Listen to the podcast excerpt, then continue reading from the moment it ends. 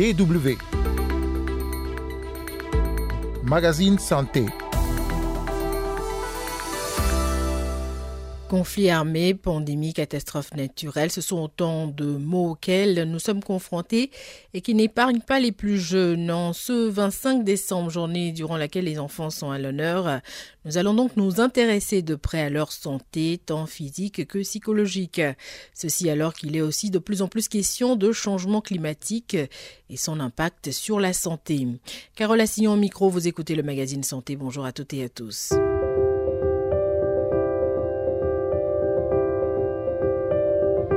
Sont considérés comme faisant partie des groupes les plus vulnérables de la société.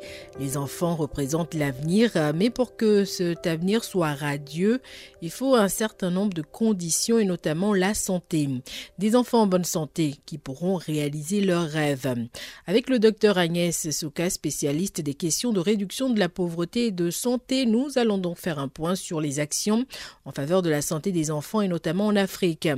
Elle commence d'abord par évoquer les progrès enregistrés durant ces dernières années. Je crois qu'on peut dire euh, de façon générale que des progrès euh, extrêmement importants sont intervenus dans, les derniers 30 euh, ans. avec une chute assez spectaculaire de la mortalité infantile et infanto-juvénile avec euh, des pays qui ont vraiment euh, fait des progrès extraordinaires comme euh, le Sénégal ou, le Kenya. Mais ces progrès restent encore insuffisants dans le sens où la, mortalité des enfants dans les pays les plus pauvres reste encore euh, trop élevé. Avec la, la, pandémie de coronavirus, on a pu observer une régression, par exemple, de, de la vaccination contre euh, différentes maladies. Est-ce que depuis, il y a quand même eu sur ce plan de la vaccination quelques avancées? Alors sur euh, sur le point de vue de la vaccination, c'est-à-dire sur la mortalité, pour l'instant, on n'a pas vu d'effet de, la pandémie sur la régression euh, des indicateurs de santé. Par contre, effectivement, il y a eu une, une régression de certains indicateurs d'utilisation de services comme la vaccination pendant la pandémie. Mais aujourd'hui, c'est généralement en train d'être euh, rattrapé. Les enfants euh, les plus pauvres, de façon générale, euh, sont moins vaccinés. Et en fait, on a toujours un groupe d'environ 20% des enfants qui ne sont toujours pas vaccinés à l'âge de 1 an avec tous les vaccins dans les pays les plus pauvres. Il y a aussi la question de la malnutrition qui affecte beaucoup d'enfants. Qu'est-ce qui est fait actuellement pour permettre aux enfants de, manger à leur faim, notamment dans des pays africains où il y a eu beaucoup de sécheresse et où difficilement les, gens ont accès aux aliments de base? Alors la malnutrition, ça reste un, problème fondamental et certainement euh, avec euh, la problématique de sécurité alimentaire euh, dans, certains pays, entre autres au Sahel et dans la Corne de l'Afrique, euh, ça peut être vraiment euh, un facteur d'aggravation de la malnutrition. De façon générale, les programmes euh, de, nutrition ont pu être très efficaces dans des pays comme Madagascar ou, ou, le Sénégal. Et ça constitue vraiment en assurer d'abord un allaitement maternel exclusif et prolongé, qui est vraiment un vrai gage de bon départ nutritionnel dans la vie pour les enfants et également en termes de de lutte contre les maladies, hein, puisque l'allaitement maternel est très protecteur.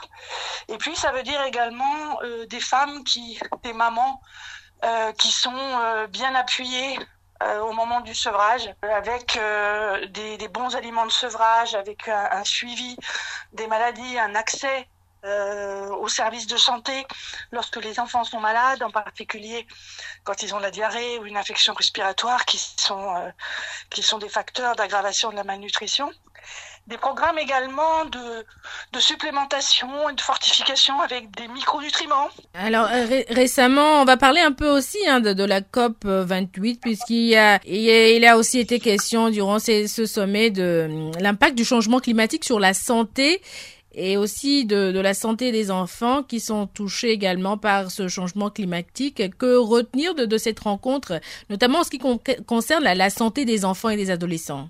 Alors plusieurs choses. Je pense que la première chose, c'est vraiment de bien comprendre que les causes environnementales deviennent extrêmement importantes dans la mortalité des enfants, euh, en particulier la pollution de l'air puisque la pollution de l'air entraîne 5 euh, millions de, décès prématurés par an.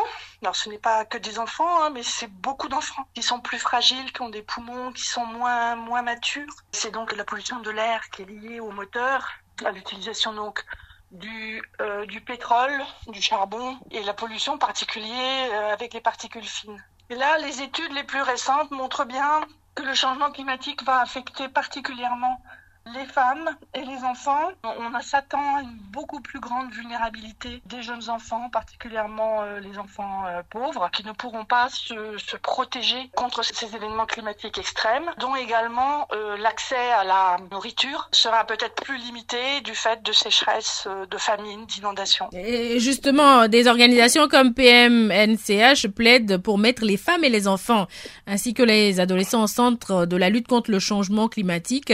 Jusqu'au pourrait aller se plaidoyer et est-ce qu'il sera entendu? La santé des femmes et des enfants est vraiment au cœur de la question de l'impact du changement climatique sur la santé. Les premières vulnérabilités sont dans les familles les plus pauvres et dans ces familles, les enfants qui sont euh, plus vulnérables à la fois aux températures extrêmes et aux, événements climatiques extrêmes, aux, chocs qui peuvent être liés à des catastrophes, mais également donc au risque de malnutrition et bien sûr au risque infectieux de maladies. On l'a vu, euh, une des conséquences du changement climatique, c'est un retour de certaines maladies infectieuses comme la dengue. On s'attend également à un retour euh, du paludisme, de Zika, euh, il y a le chikungunya. De façon générale, le risque infectieux risque euh, d'augmenter et pour des maladies pour lesquelles on n'a pas euh, nécessairement aujourd'hui tous les outils pour y répondre, soit parce qu'il n'existe pas de vaccin, soit parce qu'il y a des résistances aux médicaments qui existent. Et justement, dans ce contexte, comment aider ces familles, ces enfants? Ça risque d'être compliqué parce qu'en fait, ce sont des familles qui, qui font face à de multiples vulnérabilités.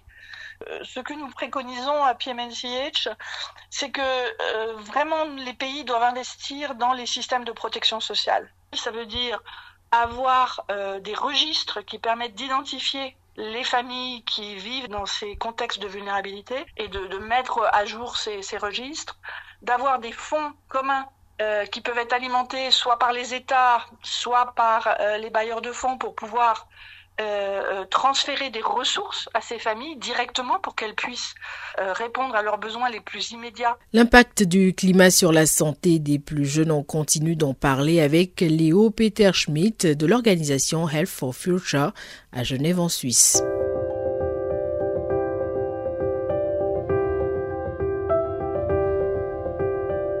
Nos actions à Health for Future se situent à différents niveaux. Tout d'abord, on a un peu ben, les aspects de formation. Nous sommes beaucoup euh, d'étudiants en médecine aussi à, participer. Et ça, se joue notamment à l'intégration euh, dans les différents cursus des universités euh, des notions environnementales.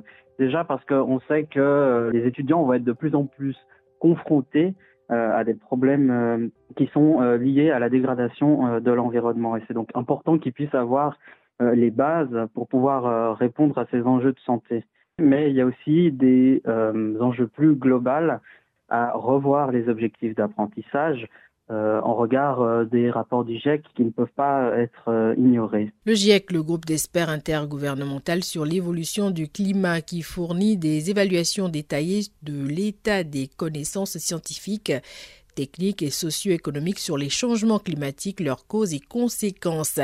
Et parmi ces conséquences, il y a justement l'impact sur la santé mentale, notamment des plus jeunes. Moi, je suis jeune, j'ai 26 ans. Pour toute une génération, ça va, être extrêmement difficile de se construire un avenir euh, quand euh, les perspectives euh, sont difficiles. Surtout que là, il ne s'agit pas vraiment d'incertitude. On sait que de plus en plus de jeunes ne font pas confiance à leur gouvernement euh, pour régler le changement climatique, mais aussi ont une vision très euh, négative de l'avenir. Et évidemment que ça, ça va avoir beaucoup d'effets sur la, santé mentale et aussi dans la construction sociale et intergénérationnelle euh, des jeunes. On aura des jeunes qui seront plus anxieux, qui auront plus de problèmes de santé mentale. En tout cas, sur la santé mentale, c'est toujours difficile parce que quand même une réaction qui est plutôt saine pour beaucoup de jeunes, être inquiet de son avenir, c'est quelque chose qui est juste. Là où effectivement ça peut poser problème, c'est quand un, jeune ne peut pas penser à autre chose et, vraiment se, sent dans des états de désespoir euh, tel que ça vient à vraiment déranger la manière dont, il mène sa vie. Là où il faut euh, se faire aider par des spécialistes. Mais le fait que les jeunes se sentent anxieux pour leur avenir, il y a une partie de ça qui est vraie et ça devrait être aussi pris par le monde médical de se dire que, en fait, une partie de cette peur, elle est, elle a des attaches dans la réalité et ça doit aussi être un moteur euh, pour euh, les autres générations de changer. Alors selon l'OMS, hein, les changements climatiques pourraient provoquer 250 000 décès supplémentaires chaque année à partir de 2030, en raison notamment de maladies, mais aussi de malnutrition, ou encore de vagues de chaleur. Et il y a aussi une question de coût hein, en termes de prise en charge qui se pose, notamment à l'avenir. Bah, déjà, il y a tous les aspects de, migration. Déjà maintenant, on pourrait faire un lien avec euh, certaines migrations et les effets du changement climatique. Euh, des gens qui partent euh, de chez eux parce que on a des rendements agricoles qui baissent, et des gens qui se déplacent d'abord à l'interne dans leur pays, puis ensuite au niveau international. Les coûts du changement climatique, ils sont aussi très diffus. Si on prend l'exemple de la nourriture, donc la baisse des rendements alimentaires, ici en Europe, comment ça se répercute Ça va être une hausse des prix. Cette hausse des prix alimentaires va, peut-être faire que des personnes vont avoir de la peine à avoir une alimentation saine, à se nourrir. Ça va avoir des effets sur la santé euh, parce que bah, si on ne s'alimente pas bien, si on n'a pas une alimentation saine, on aura des conséquences après. C'est avec ces explications de Léo Peter Schmidt de l'organisation Health for Future que prend fin ce numéro du magazine Santé. Merci pour l'écoute et joyeux Noël à toutes et à tous.